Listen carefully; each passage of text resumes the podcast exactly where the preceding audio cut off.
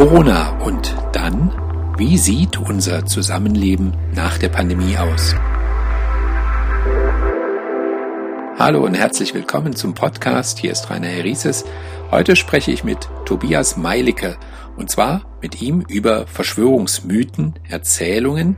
Herr Meilicke leitet eine Beratungsstelle in Berlin, die Menschen aus Deutschland hilft, die in ihrem Umfeld mit Verschwörungsmythen oder Verschwörungsanhängern zu tun haben und darunter leiden. Diese Beratungsstelle ist einmalig in Deutschland. Herr Meilicke ist Politikwissenschaftler und Soziologe. Hallo erstmal, schön, dass Sie dabei sind. Schönen guten Tag zurück. Herr Meilicke, wer sucht denn bei Ihnen Hilfe? Ja, bei uns melden sich sehr viele Menschen, vor allem aus dem Umfeld von Verschwörungsgläubigen, also Menschen, die äh, einen Hang dazu haben, sich die Welt durch Verschwörungen zu erklären. Das sind vor allem dann Ehepartner und Partnerinnen, das sind Eltern, deren Kinder äh, in Richtung Verschwörungserzählungen abgleiten.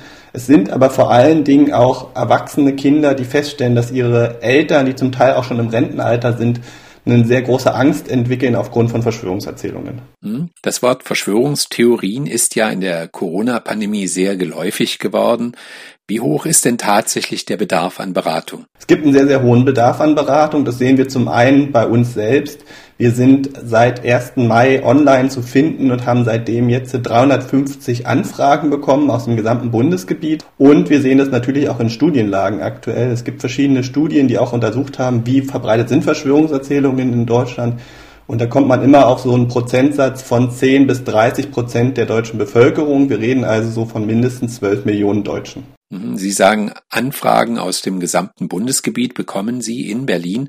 Das heißt, Bedarf ist da, aber die Beratung, also speziell wenn es um diese Verschwörungsproblematik geht, fehlt bundesweit. Genau, bisher gab es keine expliziten Beratungsstellen für dieses Thema Verschwörungserzählung außer uns. Es gibt Stellen der Sektenberatung oder der Weltanschauungsstellen. Das sind Stellen, die zum Teil an kirchlichen Trägern angelehnt sind, beziehungsweise bei Kirchen direkt sitzen. Oder dann die ehemaligen Sektenberatungsstellen, die es in einigen Bundesländern noch gibt, die auch staatlich finanziert sind. Da wenden sich Menschen hin. Und dann gibt es natürlich noch Beratungsstrukturen im Kontext Rechtsextremismus. Wir sehen ja auch da eine Überschneidung immer mal wieder vom Thema Verschwörungserzählung und Rechtsextremismus, wo sich Menschen hinwenden können. Schauen wir vielleicht zunächst einmal auf die praktische Arbeit, Herr Meilicke. Was sind denn bei Ihnen in der Beratung die täglich geschilderten Probleme? Oder auch, um was geht es da bei diesen Verschwörungserzählungen? Ja, wir sehen, dass es einen ganz großen Einfluss auf Familien hat und zu sehr, sehr viel Frust, Streit und zum Teil auch zu Kontaktabbrüchen in Familien führt.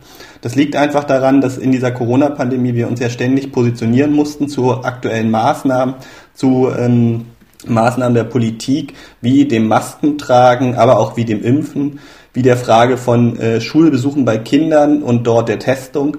Und das sind alles Themen, die natürlich auch in Familien eine große Rolle spielen und wo sich Menschen positionieren. Und wenn sie an Verschwörungserzählungen glauben, dann lehnen sie einen Großteil dieser Maßnahmen ab, ähm, so, was natürlich zwangsläufig zu Streit in den Familien führen muss. Naja, nun muss ja nicht jeder Streit zu massiven Konflikten führen. Wie gravierend sind denn die Probleme, mit denen die Menschen zu Ihnen kommen und Hilfe suchen? Naja, es fängt damit an, dass einige Menschen zum Beispiel glauben, dass wir durch diese Impfungen sterben könnten. Das heißt, Menschen glauben daran, dass geliebte Menschen sich möglicherweise auch der Tötung aussetzen, beziehungsweise getötet werden durch diese Impfung. Und das führt natürlich zu großen Angstzuständen bei Verwandten, die auch Druck ausüben, dann auf ihre Liebsten sich nicht impfen zu lassen, was zu sehr, sehr großen Diskussionen, Streit führt und teilweise dann auch darin mündet, dass wirklich Kontaktabbrüche zustande kommen, weil die Menschen damit einfach nicht mehr klarkommen, ständig sich diesem Druck ausgesetzt zu fühlen, sich zum Impfen positionieren zu müssen, beziehungsweise auch unter Druck gesetzt werden. Das geht bei einigen Fällen sogar so weit, dass Menschen damit drohen, Selbstmord zu begehen, wenn sich geliebte Menschen impfen lassen. Ein anderes Beispiel, was uns natürlich im Moment sehr stark auch beschäftigt, ist die Frage von Schulbesuchen bei Kindern. Da gibt es natürlich Elternteile, die wollen, dass ihre Kinder wieder in die Schule gehen, dass sie wieder ein normales Leben haben können, müssen sich dann aber natürlich auch den Maßnahmen dort unterwerfen. Das heißt, den Masken tragen und auch der Testung. Die Testung und die Masken tragen werden aber von einigen verschwörungsgläubigen Menschen abgelehnt weil auch dort Gerüchte entstanden und im Umlauf sind, dass sowohl die Testung als auch das Maskentragen zu schwerwiegenden körperlichen Folgen führt, beziehungsweise sogar bis zum Tod führen kann. Was natürlich auch wieder eine enorme Diskussion in den Familien auslöst, schicke ich meine Kinder in die Schule oder nicht. Und bei einigen Eltern geht es inzwischen so weit, dass sie ihre Kinder wirklich komplett aus der Schule auch entfernen möchten, beziehungsweise davon fernhalten möchten und überlegen sogar ins Ausland zu verziehen. Herr Meilicke, nun können Sie ja schwerlich in diese Familiengeschicke eingreifen. Ich nehme an, zu Ihnen kommen jene Menschen, die unter diesen geschilderten Verschwörungsanhängern leiden. Was machen Sie denn mit denen? Genau, bisher sind es vor allen Dingen die Menschen, die unmittelbar darunter leiden. Das heißt, die, die Liebsten, die im direkten Kontakt dann mit den entsprechenden Personen stehen. Und wir arbeiten bei uns mit einem psychosozialen Beratungsangebot, was auf eine systemische Beratung zurückgreift.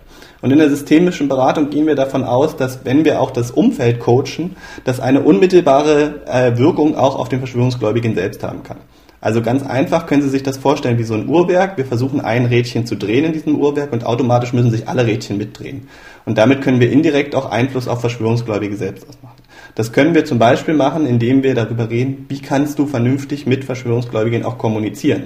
Auf was solltest du achten? Was solltest du vielleicht eher nicht machen? Mhm. Und das bedeutet dann was? Also ganz oft geht es schon erstmal darum, dass die Menschen, die zu uns kommen, selber irgendwie eine Möglichkeit finden, mit dieser Situation besser umzugehen und Stress abzubauen. Denn alles, was an Stress nicht abgebaut wird, wird automatisch in die Kommunikation mit den Verschwörungsgläubigen hereingetragen und führt meistens eher zu abwertender Kommunikation, also Beleidigungen, die dann passieren, Frustration, aus dem dem Weg gehen, auch des anderen. Das sind alles natürlich keine Kommunikation, die wir haben möchten und die auch nicht zielführend ist. Das heißt, wir gucken uns erstmal an, wie kriegen wir die Person stabilisiert. Da reden wir vor allen Dingen darüber, wie können Grenzen gesetzt werden, denn was wir ganz stark erleben, ist, dass Verschwörungsgläubige auch einen sehr hohen missionarischen Eifer entwickeln, ähm, so, und dann damit auch Angehörige im wahrsten Sinne des Wortes überfordern, ähm, so. Und da, da geht es darum, wie kann ich Grenzen setzen? Wie kann ich auch sagen, nein, jetzt möchte ich darüber nicht reden, vernünftig, ohne die andere Person sofort abzuwerten.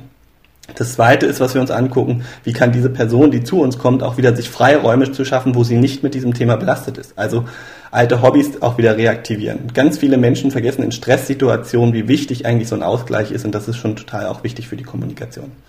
Und der zweite Schritt, den wir uns dann immer angucken, ist, wie funktioniert die Kommunikation. Da stellen wir fest, dass ganz viele Menschen vor allen Dingen versuchen, Verschwörungsgläubige über vermeintliche Fakten zu erreichen. Das heißt, sie recherchieren möglichst viel, versuchen dann Gegenargumente zu finden und diese an die Person dann heranzutragen. Das funktioniert aber eigentlich nicht besonders gut, weil Menschen nämlich dann diese Präsentation von Fakten als Angriff auf ihr Weltbild und nicht selten auch als Angriff auf ihr Selbstbild verstehen. Das heißt, sie sind automatisch in der Verteidigungshaltung. Es kommt dann im besten Fall zu so einer Art Fakten-Ping-Pong. Im schlimmsten Fall endet es auch in sehr viel Frustration und Streit. Das heißt, davon raten wir ab. Menschen, die an Verschwörungserzählungen glauben, sind grundsätzlich Menschen, die auch Angst haben. Angst vor dem, was gerade alles passiert. Und diese Angst anzusprechen ist total wichtig und darüber ins Gespräch zu kommen. Oder das, was auch wichtig ist, wenn wir Menschen Verschwörungserzählungen mitteilen wollen, dann ist das oft ein Zeichen dafür, dass ich ihnen wichtig bin. Das heißt, da sind Gefühle wie Liebe und Zuneigung im Spiel und darüber ins Gespräch zu kommen. Das bringt viel, viel mehr, erreicht die Menschen viel mehr und was wir auch wissen aus der Wissenschaft, Veränderungsprozesse bei Menschen passieren nicht aufgrund von Faktenlagen, sondern aufgrund von emotionalen Erfahrungen und die rufen sie durch solche Kommunikation hervor. Ganz kurz, Herr Meilicke, Sie verwenden den Begriff Verschwörungstheorie nicht, wie er ja im Alltag oft gebräuchlich ist, sagen Verschwörungserzählung. Warum eigentlich? Ja, Verschwörungstheorie ähm, ist der Begriff, der international verbreiteter ist. Ähm, in Deutschland gibt es eine Fachdiskussion, ob man den Theoriebegriff überhaupt benennen sollte, weil eine wissenschaftliche Theorie immer davon ausgeht, dass sie falsifizierbar, also widerlegbar ist. Wenn Sie aber mit Verschwörungsgläubigen ins Gespräch kommen, dann werden Sie ganz schnell feststellen, alle Gegenargumente, die Sie bringen, werden eigentlich immer nur als ähm, verstärkende Argumente für die Verschwörung gesehen. Also Sie bringen ein Gegenargument, es wird sofort gesagt, ja, das liegt ja nur daran, weil da eine Verschwörung hintersteckt und du bist wieder drauf reingefallen. Und deswegen hat das wenig von der wissenschaftlichen Theorie, sondern eher von der Erzählung. Und Erzählungen sind sehr verbreitet in der Gesellschaft und passen deswegen auch besser. Hm, Herr Meilicke, reden wir vielleicht noch über die Gründe von solchen Verschwörungsmythen. Sie erwähnten Angst und auch, dass Menschen, die an Verschwörungen glauben, damit auch ihr eigenes, ihr Selbstbild stärken. Wenn man dann mit diesen Menschen darüber diskutiert, sie also eines Besseren belehren will, dann nimmt man denen ja auch ein Stück weg. Man wertet sie also ab und will zeigen, dass diese Verschwörungserzählungen ja unwissenschaftlicher Quatsch sind oder ähnliches. Und das halten sie für nicht besonders förderlich. Na, grundsätzlich gibt es verschiedenste Gründe, warum Menschen erlebt haben, dass sie ein geringes Selbstwert haben und dieses Selbstwert dann über Verschwörungserzählungen aufwerten können. Das kann damit zu tun haben, dass sie zum Beispiel ihre Identität sehr stark über ihren Job definiert haben und in der Corona-Pandemie diesen Job verloren haben oder zumindest dieser stark eingeschränkt war. Das kann aber auch damit zusammenhängen, dass sie einfach insgesamt in ihrem Leben sehr, sehr viel Diskriminierung erlebt haben. Das sehen wir zum Beispiel bei Menschen, die aus Minderheiten äh, stammen, dass das oft ein Thema auch ist. Das kann aber auch ganz unterschiedliche, ganz individuelle Gründe haben. Mobbing-Erfahrungen, die ich gemacht habe, die meinen Selbstwert äh, gekränkt haben. Grundsätzlich ist das aber einer der zentralen Gründe, warum sich Menschen auch Verschwörungserzählungen zuwenden, nämlich die Aufwertung des Selbstwerts. Ähm, so. Und das ist ganz wichtig zu wissen, weil wenn ich das im Hinterkopf habe, dann achte ich auch auf meine Kommunikation anders und mache sie eben nicht, wie Sie das eben gesagt haben, durch Abwertungsprozesse, weil damit dränge ich die Person im Zweifel nur weiter in die Verschwörungserzählung, sondern versuche wirklich auf Augenhöhe zu kommunizieren. Hm? Welche Menschen sind denn besonders anfällig für solche Verschwörungen, für solche Mythen, also in Abhängigkeit vielleicht von Bildung oder Einkommen? Also grundsätzlich ist es so, dass wir feststellen, dass Menschen, die an Verschwörungserzählungen äh, glauben, aus allen Milieus und aus allen Schichten kommen. Es gibt aber grundsätzlich einen stärkeren Hang zu Verschwörungserzählungen aus bildungsferneren Schichten. Das liegt ganz einfach daran, dass neben der Frage von Selbstwert einer der zentralen Gründe, warum man sich Verschwörungserzählungen zuwendet, ein Gefühl von Ohnmacht ist, das man kompensieren will. Und Menschen, die einen geringeren Bildungsabschluss haben, die erleben dieses Gefühl von Ohnmacht in unserer Gesellschaft eher. Die haben nämlich nicht die Möglichkeit, in leitende Funktionen zu kommen und damit Kontrolle auszuüben, sondern sie sind meistens in Berufen angesiedelt, wo Kontrolle auf sie ausgeübt wird, wo sie eher am Rande der Gesellschaft stehen und damit eher dieses Gefühl von Ohnmacht erleben. So, und das ist einer der Gründe. Das Zweite, was wir durchaus wissen aus Studienlagen, ist, dass das Thema Verschwörungserzählung auch ein Thema der älteren Gesellschaft zum Teil ist.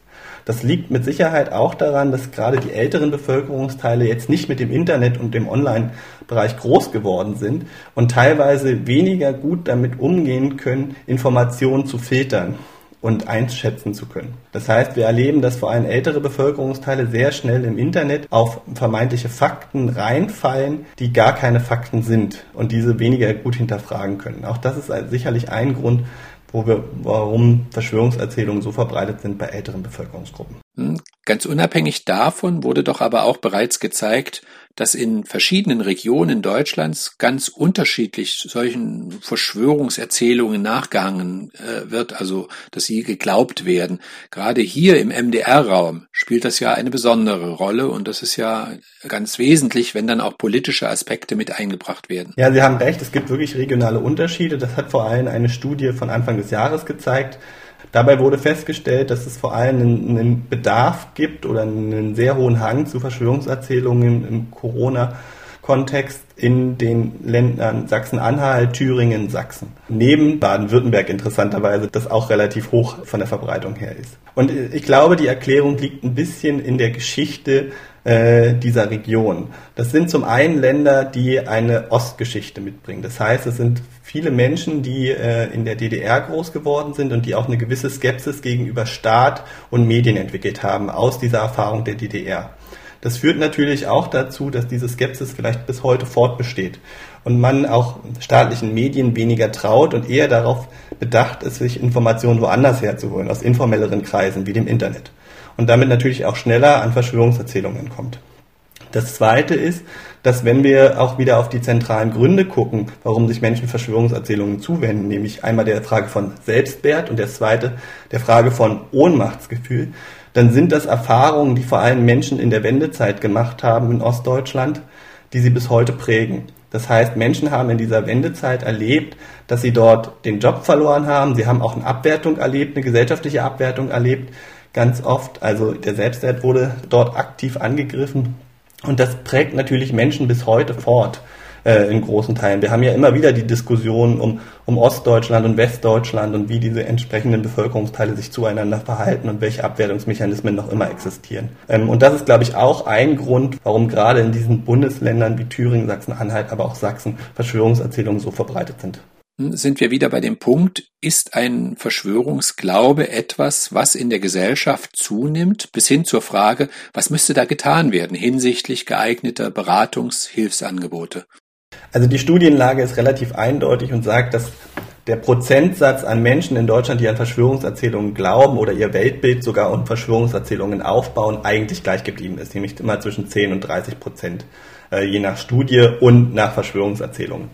Ähm, da hat sich auch nichts verändert. Was aber Corona natürlich gemacht hat, ist, sie mussten sich anders positionieren und Verschwörungserzählungen sind offensichtlicher geworden. Wenn es früher also den, den Onkel gab, der an den 11. September äh, nicht geglaubt hat, beziehungsweise das Ganze für eine Aktion der amerikanischen Regierung gehalten hat, dann war das kein ständiges Thema am Familientisch.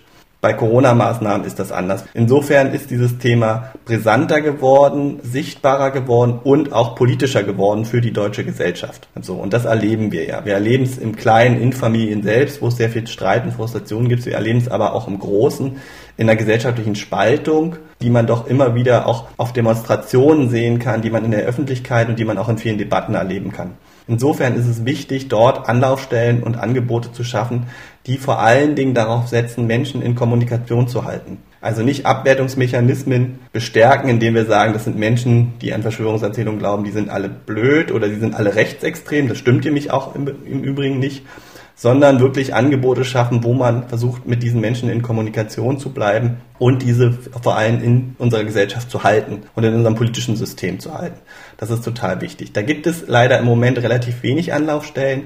In der Vergangenheit haben sich die mobilen Beratungsteams gegen Rechtsextremismus dem Thema zugewandt. Das ist ein sehr, sehr gutes Angebot, allerdings eins, was natürlich auch nur von Teilen der Bevölkerung angenommen wird. Das liegt daran, dass zum einen dieses Stigma Rechtsextremismus nochmal sehr, sehr stark ist und viele Menschen davon abschreckt, dann doch dort anzurufen, weil sie sagen, okay, ich sehe meine Verwandten nicht im Rechtsextremismus. Zum Zweiten sehen wir in Studienlagen auch, dass innerhalb dieses Milieus der Verschwörungsgläubigen lediglich ein Drittel wirklich in den Bereich Rechtsextremismus einzuordnen ist. Das heißt, wir haben zwei Drittel der Bevölkerung, die aus anderen politischen Spektren kommen oder gar keinem politischen Spektrum verortet werden können. Das heißt, auch da fühlen sich Menschen nicht angesprochen. Und dann gab es halt in der Vergangenheit noch die Sektenberatungsstellen, davon gibt es aber nur noch ganz wenige, wo Menschen sich hinwenden konnten und das auch getan haben. Insofern brauchen wir wirklich auch ein breiteres Angebot an Beratungsstellen in Deutschland für dieses Thema Verschwörungserzählung, um den Zugang zu Hilfsangeboten einfach zu halten und unsere Gesellschaft vor allen Dingen ein Angebot zu machen, in Kommunikation miteinander zu bleiben und auch zusammen zu bleiben. Also wenn ich Sie richtig verstehe, sagen Sie, es fehlen Beratungsstellen deutschlandweit. Gibt es Regionen, die Sie als ja positive Beispiele herausstellen können? Oder ist das generell so, dass hier ein Bedarf nicht gedeckt werden kann? Also im Moment positiv zu nennen ist sicherlich Berlin mit der Beratungsstelle Veritas hier. Ähm, es gibt in Baden-Württemberg die Stelle Zebra für Weltanschauungsfragen, die sich dem Thema wirklich sehr, sehr gut widmet. Und es gibt in Nordrhein-Westfalen die Sektenberatung NRW, die auch dem Thema Verschwörungserzählungen schon seit vielen Jahren zugeneigt ist und sich da aktiv drum bemüht. In vielen anderen Bundesländern gibt es noch die mobilen Beratungsteams Rechtsextremismus, die durchaus eine Beratung in diesen Kontexten anbieten, aber dann wird es auch sehr dünn. Es gibt also keine expliziten Angebote im Kontext Beratung und Verschwörungserzählungen. Gerade in jüngster Zeit wurde in der Öffentlichkeit immer wieder wieder diskutiert, dass in den Verschwörungserzählungen doch recht viel so antisemitische Inhalte stecken und damit bekamen solche Mythen ja auch gleich, äh, kamen sie gleich auf die politische Agenda. Was denken Sie? Wie hängt beides zusammen? Verschwörungsglaube und Antisemitismus? Also was wir auf alle Fälle sagen können, ist, dass in vielen Verschwörungserzählungen antisemitische Klischees aufgenommen worden sind. Das sehen Sie zum Beispiel bei dieser sehr bekannten Verschwörungserzählung QAnon, die aus Amerika zu uns kam, wo es die Geschichte gibt, dass äh, Eliten Kinder entführen, in äh, Kellern halten und aus deren Blut einen Stoff gewinnen, der zu lebenslangen oder zu endlosen Leben führen kann. Das ist eine typisch antisemitische Verschwörungserzählung, die wir schon aus dem Mittelalter kennen, also die Entführung von christlichen Jungen und das Gewinnen von Blut zur Nutzung dann der Brotherstellung damals, um auch dort jüdischen Eliten ein längeres Leben zu gewährleisten. Also das, das sehen wir schon. Was wir aber auch sagen können, ist, dass vielen Menschen, glaube ich, gar nicht bewusst ist, wie viel antisemitische Klischees, wie viel antisemitische Bilder in Verschwörungserzählungen drinne stecken. Da steht nicht oft mehr jüdisch drauf, da steht auch nicht zionistisch drauf ähm, oder andere Bilder, die wir aus dem, aus dem jüdischen Kontexten kennen, sondern da wird dann von Eliten gesprochen, da wird dann mit antisemitischen Bildern gearbeitet, ohne sich eigentlich bewusst zu sein, wo diese herkommen. Beispielsweise auch dieser Idee von einer Krake, die uns alle irgendwie in, im Blick hat, ist auch ein typisch antisemitisches Bild. Also das sehen wir schon. Aber was wir durchaus sagen können, wenn wir im Rahmen des Politischen sind, Verschwörungserzählungen werden politischer. Das ist definitiv der Fall. Das sehen wir bei Corona, das sehen wir aber auch schon beim nächsten Thema, das auf uns zukommt, das ist nämlich der Klimawandel, der jetzt schon sehr, sehr stark diskutiert wird in verschwörungsgläubigen Kreisen und wo wir auch sehen, dass es ganz klare politische Positionen dann auch dazu gibt bis hin auch zur Aufrufung, politisch aktiv zu sein. Wir haben das im gewissen Sinne gesehen in Parteiengründungen wie die Basis, die sich auch sehr stark aus verschwörungsgläubigen Milieus zusammensetzt. Wir sehen das aber auch darin, dass es teilweise dazu aufgerufen wird, auch wenn man politische Forderungen nicht durchsetzen kann durch Demonstrationen, dass durchaus auch begrüßt wird, wenn man Gewalt anwendet, um politische Forderungen durchzusetzen. Der tragische Fall, der jetzt vor wenigen Tagen uns ereignet hat mit diesem Mord an einer Tankstelle, ist da wahrscheinlich nur die Spitze äh, des Eisbergs, die wir im Moment sehen. Wir sind schon fast am Ende, Herr Meilicke. Wenn ich Sie recht verstehe, dann bedeuten aus Ihrer beruflichen Perspektive diese Verschwörungserzählungen ja nahezu eines der Risiken aus der Corona-Pandemie. Absolut. Das ist äh, was, was wir sehen und was nicht nur wir beobachten, sondern auch die deutschen Sicherheitsbehörden ja äh, wahrnehmen. Insofern gibt es ja jetzt auch bei Verfassungsschutzämtern neue Abteilungen, die äh, aufgebaut werden, die sich vor allem damit auseinandersetzen, demokratiegefährdende Bestrebungen auch anzugucken, wo drunter im Wesentlichen Verschwörungserzählungen fallen.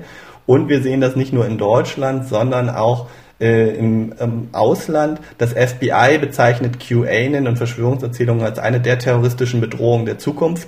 Insofern kommt da ein Thema auf uns zu, dem wir uns nicht nur durch sicherheitspolitische Maßnahmen widmen müssen, sondern auch stärker im Bereich der Prävention. Ich habe heute gesprochen mit dem Politikwissenschaftler und Soziologen Tobias Meilicke. Vielen Dank für das Gespräch. Sehr gerne. Und Ihnen danke ich wie immer fürs Zuhören. Machen Sie es gut. Bis zum nächsten Mal.